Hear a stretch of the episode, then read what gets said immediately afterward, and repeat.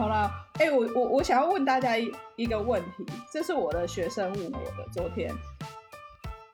就是一个即将要毕业的大学生，然后他呢，他就说他现在面临要不要修师资培育，因为他说，好，我用他语气念，他说，我这呃，现在面临要不要修师培的问题，我知道自己的兴趣不在当老师。但我自己也还在探索学校的课程，希望能找到有兴趣的。目前都还希望走有关表演方面，全部类型，不管是音乐、剧场等等都行。我自己是花想花大概一学期到两学期的时间，探寻我自己喜欢的科系，然后去修辅系。我觉得可以学到更多。姐姐跟妈妈觉得探索很不实际，他们宁愿花时间。有个教师证当保底，也不希望我去花时间修其他课程后再来选择。他们担心最后还是没有答案呢，而且他们觉得修师培可以学到至少有关教育方面的东西，对我的音乐路至少也是有相对的，呃，也是至少是相对有用的。我也理解妈妈跟姐姐的想法，然后三个哭脸。想听老师的看法。我向往跟老师一样做表演类型的工作，也想问问老师怎么当大学的老师。我们这一题，我们先来，我我就把我学生的问题，你有回他吗？来提给我，只问他说要找时间通话聊一聊吗？然后刚刚他回我说好啊，他想要聊，但是他也想要在课堂上问班上其他同学的想法，所以感觉他也是在广纳大家的意见。我还没有告诉他我的想法。那我现在来来替他问一下这三位老师怎么给他这个意见。我前天才刚好遇到，也是一个大学生，然后他在他线动上面就是说，他刚好就读教育系的，然后他就他也发了一样的难，他就是他对表演艺术很有兴趣，但是他对他根本不知道为什么他自己要读教育系，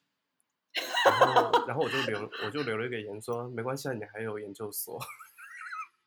就是我我我我我之后是跟他，我之后有跟他聊起来，然后我就说，我觉得我觉得你虽然不知道你现在为什么要读教育，但是你可以好好享受在大学生这个，因为你已经读教育系了，那你就好好读教育系，去享受一下这个教育系里面到底在干嘛。你不一定未来会要走教育，因为毕竟很多人读中文也不知道毕业也是走去做别的事情嘛。然后说，然后你还有研究所啊，所以你就是。而且你上了研究所，因为你你不是本科班进去研究所的。如果你真的考进表演研究所的话，那那至少你会带着非常多不同的养分进到研究所去学表演。然后我觉得这个是科班生比较难有的经验，因为其实像像我们进到研究所之后，像我是我是读剧本创作剧本创作组的，所以我就会发现。不是科班的人，他们虽然写作技巧是一一一回事，但是他们对于事情的看法，跟他们对于呃有兴趣的领域，常常会让我觉得 amazing，就是说哇，你怎么会是这样想事情，或是你怎么会会有这么不一样的观点？可是我之后回想起来，是因为他们在大学的时候是完全不一样的领域，然后那个是一个非常好的保障跟宝物，然后带让他带到他的研究所的时候，他可以。发挥不一样的的功能，应该是这样，它会有不一样的路会打开出来，然后也可能会创造它的那个风格吧，不管是创表演的风格也好，或是写作的风格也好，嗯，而且我觉得呃，读师培哦，可以去读啊，但是现在老师都找不到工作呢。嗯、对啊，现在小孩生的流浪教师一大堆，不是吗？他。可是我我也有时候蛮其实比较好奇的是，呃，应届的学生，他们对于这块的当时的想法是什么？是呃，国小小学就立定志愿，就是说我要做大导演这样，还是说他因为看到了什么样的东西，让他会觉得他今天目标很早开始就要做这件事情？可是当好，如果我假设这样子有这样子的前提的时候，当他到了真的整个一条龙的学业结束之后，他会有觉得自己在浪费时间的想法，还是说他觉得他现在已经完成了一个他自己想要做的事情了，还是说，因为因为对啦，没错啦，是说的现实就是以前可能师范系统的你就是得到了一个铁饭碗的可能，那现在你就算去念了叫做就是哎刚刚说的师资培育或等等的，他出来也不见得。能够保证你一定可以做到这件事情，反倒你还要再花多花时间去准备做这些事情，然后你可能可以多一个机会，但只是为了多个机会去做这件事情而已吗？还是就是为了为了讨口饭吃还是？我真的不是很不是很知道。不过，嗯，对我真的还没比比较想要了解，这是为什么现在的现在的觉得今天做这件事情之后。是，我也不知道误打误撞就走进来了呢，还是说什么？还是说他之前到小学就已经立定志向，今天我就是要做这个？不然我真的觉得我是非常非常佩服本科不是念这个的，在做这件事情，因为他比我们一比我这种像一一条龙这样一直走到底的，多了很多不同的看法，至少多了另外一个不同的领域的看法，那等于他多了一条饭吃哎。对，就没有错，他可能都还有个研究所的机会，他甚至还有博士班的机会，他还有重考的机会，他都还有很多机会，他真的还有很多机会。所以以前以前会说，呃，以前我们那个年代的时候就会说，大学你可以念一个呃能够赚钱的科系，你真的要念的东西可以放研究所。好像现在现在想想，也蛮能能蛮难蛮能理解的，就是。你大学跟大家去念一个可以吃饭的工具吧，然后你真的想要念的东西，你之后再念。但现在是不是比较相反过来？呃，我刚刚看了一下这个学生，他我刚刚说说应该不是应届，他是应该是一年级。然后，但是我班上有另外一个大二还大三的学生。然后他就跟我说，他今年申请就是交换学生一年到北艺大，因为他也对戏剧戏剧很有兴趣。然后我就说，如果你有办法申请到的话，那你先到那个环境，你先感觉一下，因为他们有兴趣是有兴趣，可是因为我们自己也大概心里会有个底，就是你不是有兴趣你就进得了那间学校，你也不一定能够挺得过那个学校的训练。所以我就说，那你先去看看。因为那个训练有时候也不是技巧性的训练，有时候其实生长在那样的环境，它有时候是心理素质的训练。因为你身边都是高手如云，全部都是高手，竞争力很强。那你要怎么样在这么就是这么多竞争的压力下，你还要能够顾好自己的身心状态？我觉得这也不是一件很容易的事情。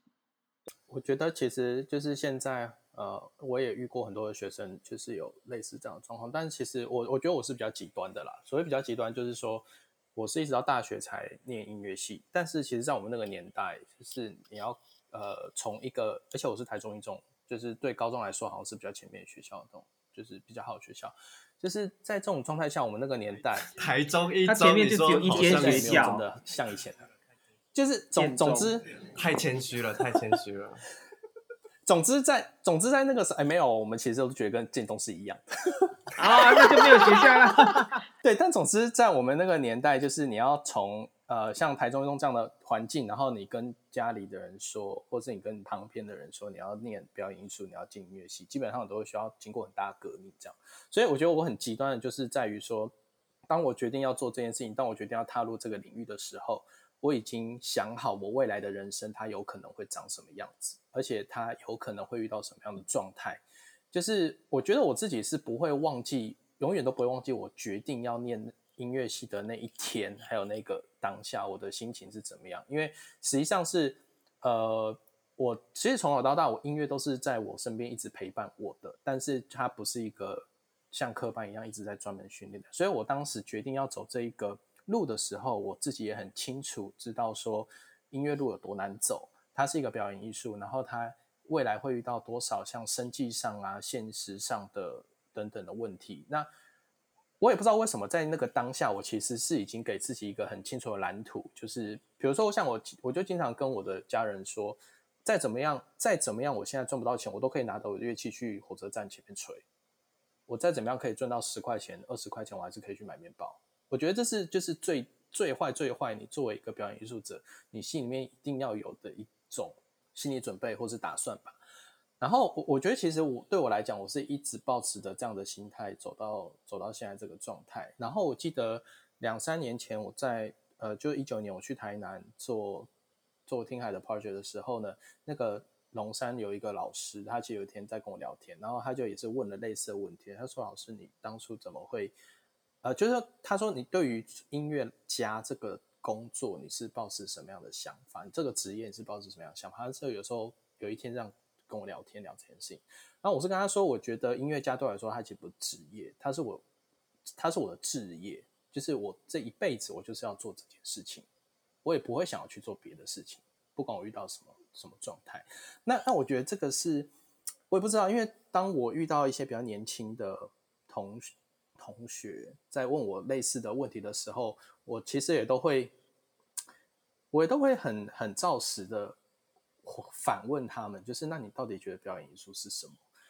你可以当然是很有兴趣，可是每你可以对每个领域都很有兴趣。但问题是，每一个领域都会需要付出代价。当你把这个领域变成是要走上专业的、专门的道路的时候，它就不是只有兴趣可以 support 你的一切、一切、一切，而是你有没有准备好你要付出多少的代价来 support 你现在这个兴趣。这样讲一讲，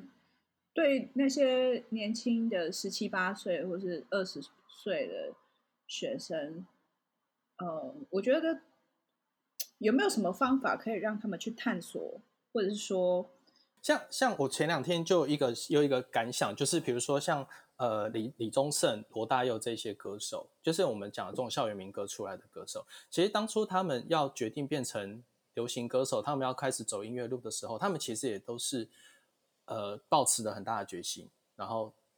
走这条路。因为李宗盛之前是也不是科班的，他也是大学时候在做。那但是我们现在都很。佩服的，而且我们都觉得最有实力的，其实也都是这一票歌手。那那我我会觉得说，这一些人他们当时拿着吉他在校园唱唱唱的时候，然后他们后来决定他们要拿音乐作为职业，作为他们就是生生涯的工具的时候，他们一定也是抱着一种破釜沉舟的心情，然后走进了这个道路里面。但我我自己是觉得可能不知道哎、这是一种。现在年轻的同学们可能在环境里面也比较缺乏，让他们有这样子的态度或者想法去去摸索吧。我不知道，就或者说这个环境其实并没有营造一种这样子可以让他们摸索。我觉得很多学生会问这个问题的时候，他们会提出这个问题到，就是可能到我这边来的时候，因为他就会很想要知道说，那我很想知道老师你的生活是怎么样子。因为我看不到这，我喜欢，可是我看不到未来是怎么样。那你是我身边的 sample，所以我想知道你的生活是怎么样。我觉得好像他们在提出这样的的的问题，都是有带有一种就是，就像我们可能也会去看成功人士，他最后走到哪一步是怎么样，所以他们就会就会来问。那比我们比较年轻的时候，当然就会觉得说，哦，如果你要你要。修相关科系的话，你可能要具备什么样的条件？什么什么？可是现在当然年纪渐长了，然后我们也会知道说，其实你你你需要的面向很多，因为大部分以前的艺术家是从小从小开始练，画画也是，然后跳舞也是，音乐也是，只有戏剧不是。可是就算戏剧不是，你也是大学就学制内的时候，你就有这样的培育。可是我们自己。念过戏剧系也都知道，你大学进去学，你你都自己觉得自己很屌，可是你进你现在才发现说，大学哇，那个哪叫演戏啊，就是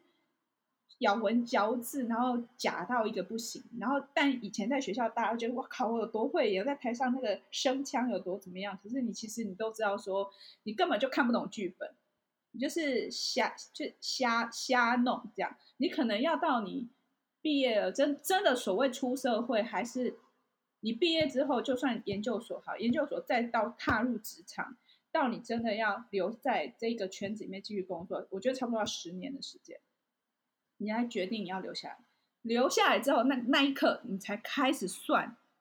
你你你的你的技能到哪里这样。可是差不多，我觉得那个我我自己观察是差不多就是三十有一个门槛，三十到三十出头的门槛。然后那个门槛就是有跨过就跨过，没跨过就是刷下来。那那你有跨过去，你就要开始 take seriously，就是我的兴趣变成我的工作的时候，它就再也没有那么浪漫。那在这个不浪漫的前提之下，如果你的工作又有很多的挫折，而且这个挫折可能你是从来没有接触过的，那你要怎么样去克服这些挫折？还是你要你就要回头去走别的路？然后我觉得就比较像刚刚两位讲的，就是好像你就是要做一个决定，我就是不回头这样。这是比较比较的确是比较极端，可是当然也有那种就是哦不行，我了不起，我就回去吃老本，或是我再回去做什么这样，也是有这种的啦。但是不是跟现在，我说，但是不是跟现在至少过去五年吧，整个环境发展，我们所谓可以看得到表演艺术类的东西，除了在各个的场馆里面感觉到这些事情，其他东西都在网络上啊。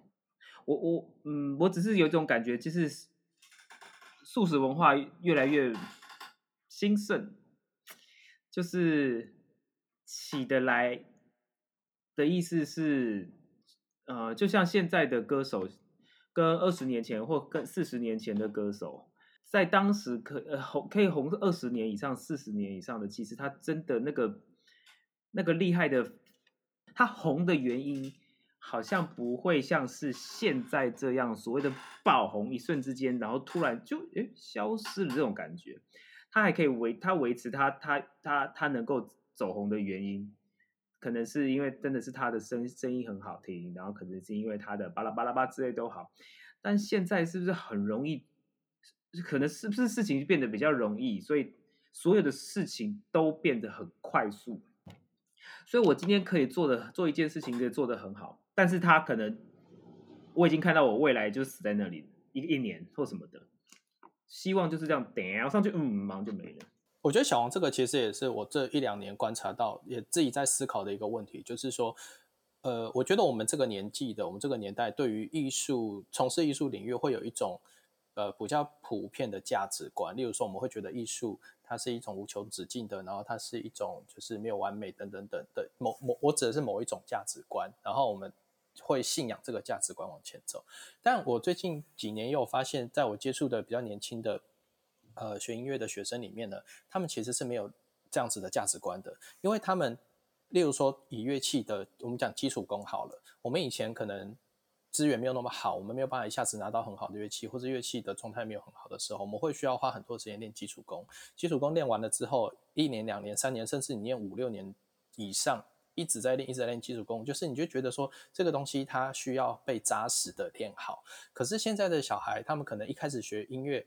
就拿到很不错的乐器，家长就很舍得给他们买高档的乐器，那他们就很容易可以得到好听的声音，得到好听的什么什么什么。但我我觉得其实现在很多的年轻的学生里面，我看不太到他们我们我们这个年代对于艺术的价值，反而是他们有另外一种。他们对于艺术的价值，然后也有可能是像小王刚刚讲的，我们现在的网络很发达，我们现在的表演艺术也比较越来越少人跟人面对面这种，我们去剧场看，我们去音乐厅听音乐会，然后感觉到这种现场的 connect，而他们现在看到的表演艺术是透过荧幕的，透过就是，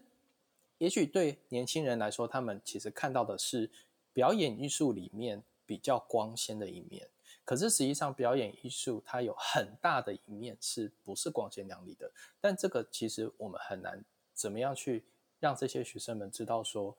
呃，在我们的领域里面，你可以，你你有没有办法？你能不能够为了那百分之一或是百分之二的光鲜亮丽，但是去呃换来的代价是百分之九十八的你每天的那一些不是光鲜亮丽的那一面？就我们，我们都有各自各自的那个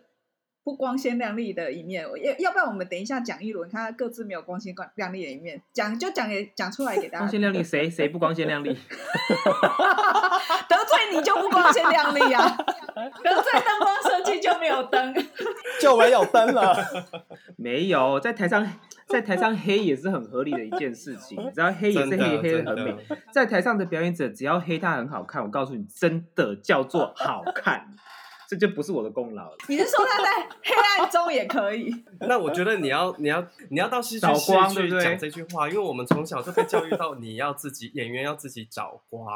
所以我们就会上舞台，就会找光，所以我就需要一台那个 一个。但是因为灯光设计跟他的 crew 没有打那个那个疫苗，所以他们都没有来上班。对啊，我没办法，我们是，我们是第一千零五十八位嘛，刚刚讲的顺位没办法达到。这就是我觉得速食快速这件事情是让我觉得对所有领域来讲，它都很没有安全感。我做这件事情也不过就是能够活，能够让我多活两个月吧。就像这种感觉，因为就像是我我刚刚要说的是，就算是呃，现在新媒体就是网络嘛，新媒体很兴盛，不然很多人都想要当 YouTuber，然后连小学生他们的未来的志愿已经都变成要当 YouTuber 了。但是你实际去理解真正那些成功的 YouTuber，他们背后他们其实也是非常不光鲜亮丽，就他们也超忙，或是他们每一天都在为很多事情在烦恼。甚至是有一些 YouTuber 为了想不出内容来，然后甚至有忧郁症的倾向，好像好像变成是说，因为资讯很快的取得，我们都很快的可以看到很多不同行业很美好的那一面，但是我们没有实际走到进去到那个圈子里面转一圈，你就转一次就好了。你应我觉得那你就会很快的知道这一行应该会去具备。哎，你这样讲，我会想到几年前。几年前，我曾经就是在华山上过一个一个一个课程，就是说剧场这一行这样。然后那个时候就有一个学员，其实也不止一个，好几个学员就来跟我讲，他说剧场这一行到底要怎么挤进去？你刚刚讲说进去挤进去转一圈就知道，他们连怎么挤进去。然后我说老师，我该上的课我都去上了，啊，我到底要怎么进去？那他就直接来问说，老师，你那边有工作可以给我做吗？就。我自己在上这个课，但他们来问我说，我还要，我也会犹豫一下，想说你这么菜，我要介绍给谁好呢？所以我们很封闭。他很现实的是，对他，他可能到处去上，他去上课，他行政的课也去上，技术的课也去上。那你除非最好入门，当然就是技术嘛。你去上完可能剧场技术协会的课或者什么，然后你就跟着那个 TT 就去上，就是上工，你就从最基本的铺铺地地板开始，然后就到处看这样。那如果你是想要创作，真真的，你没有机会挤进一个剧组去当个小助理去看人家怎么拍戏，你其实你也真的不知道如何从零开始。而且说句实在话，你就算是你在剧场里面，很多人也不知道一出戏从零开始要怎么开始，因为很多人他可能只是演员，他就被扣来排戏就排戏，他根本不知道从没有到这件事要发展的过程，他要怎么开始，他可能也不晓得。那他当那时候跟我讲的时候，我就笑了，我就想说，哎，对，哎，就是要怎么挤进来。他现在就在我好像那一扇门，你知道，他就站在我前面。然后我在想说，可是我怎么没有很想打开？你把门关着，你要开吗？他在敲门，后来找到一个懂？不是，是他，我知道他在敲门。可是你，你若手上都是一些正在 on 的档子，你根本不太可能让一个从来没有进过剧场的人去。哎，我这样带进来，他出了什么包？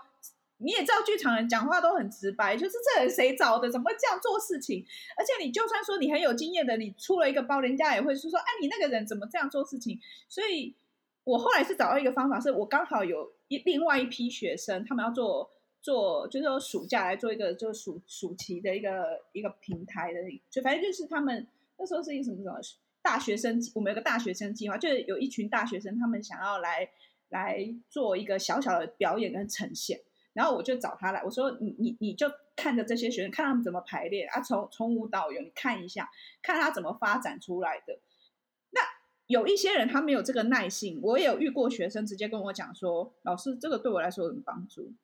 就是我每天花三个小时、四个小时看，我不知道这群人在干嘛。可是我我我想要进这一行，我说可是你没有看，你根本不知道你要怎么做。可是他当他问我说，那我这个我会获得什么？我只是说就是。你的入门票啊，那、啊、怎么入？我就你你真的你没有你没有跟你没有适合对啊，可是你这讲了，他们也不一定懂。他们现在就说，我现在这个时间我做了什么事情，我立刻就要获得一个机会。这样对，其实这也是我觉得就是时代世代的的价值观上的问题。比如说，如果你今天问我说我是怎么样，当然我从小就开始学，就是有音乐的陪伴开始学，但是我都没有真的。进入科班学。然后当我进高中的管乐社的时候，一年级其实我们一年级就被规定，就是你就是搬乐器。好，然后那其实你知道，就是搬乐器你到底是可以做什么？而且你又不是打击乐器的人，那。我不知道，我们那个时候，我们那时候可能不会想太多吧。我们就说，哦，一年级、一年级就搬搬。但实际上，在搬乐器的过程里面，它就是一个你进入这个领域，你会知道这个领域，你知道这个音乐会没有人搬乐器的话，你连音乐会演都不要演。就是你会开始知道这些气化制作生成的方法，就是刚刚刚刚挂山一号讲的，这是这些才是从零开始的东西。那可是我觉得现在可能有些年轻人他们。不愿意去看这个，或是他们会觉得说，这跟我有什么关系？我是念导演的，我是念写剧本的，我为什么要去知道呃灯光怎么塞？我为什么要知道舞台设计怎么弄？就我觉得其实还是跟整体环境的，就我知道跟教育还是有一些些关系的。但嗯，一旦这件事情变成了这样子后，要回去原来那个样子，不也不是说原来那个样子，就要回去。诶，师徒制的方式其实真的蛮难的，对，他很难。我 试了一下这举手的功能，举手了，举手了，举手了。我我我怕我会忘记，就是刚刚我们有说，就是呃，有一些人他是不愿意看这个，可是我知道也有一票年轻人他很想看，可是他不知道去哪里看。那你们能不能给一些建议？就是如果这实际上他真的很有兴趣，怎么样跨出第一步？因为我们现在我们的语坛刚好有不同的领域嘛，我们有音乐的，有幕后的，有设计的。然后也有呃编导的，那我们可以给他们什么样的建议？不知道，像如果是音乐的话，我就会直接就说好，那我这场音乐会你要请来帮我当工作人员，我所有的换场跟所有的乐器都要你负责，就是这样。那他如果就是从这一步慢慢开始去做，因为我们的换场，比如说这一首到下一首之间，我们有可能谱架要调整，然后我们椅子可能会需要调整，我们钢琴会需要调整，或者乐器需要调整，这些都是至少在音乐会里面是最基本的。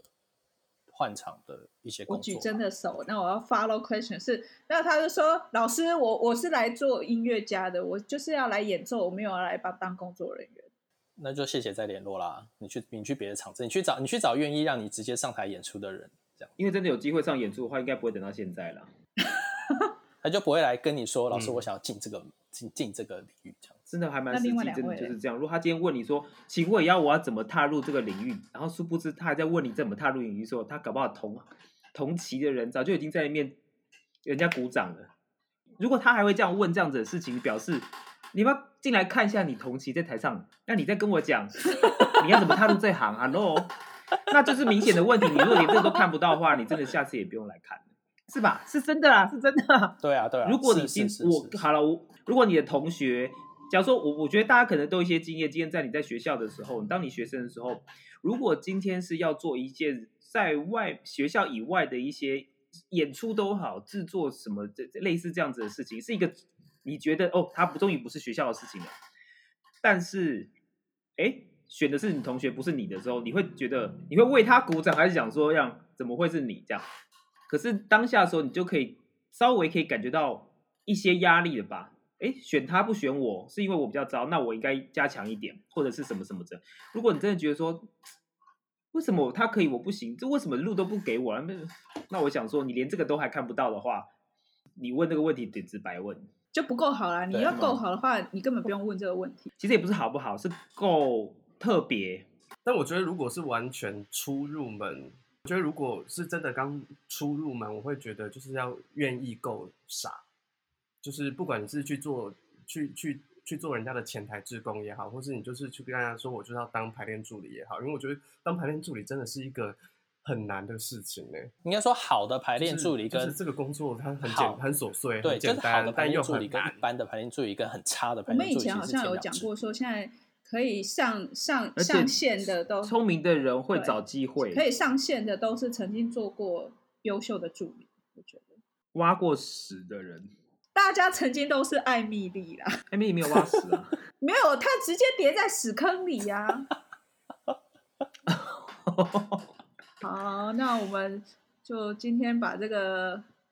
这个这个答，嗯，算答案吗？我们就是把这个送给这这位同学，然后也送给对于就是表演艺术这一行有兴趣，或者是想要从事艺术工作的人一些参考。那我们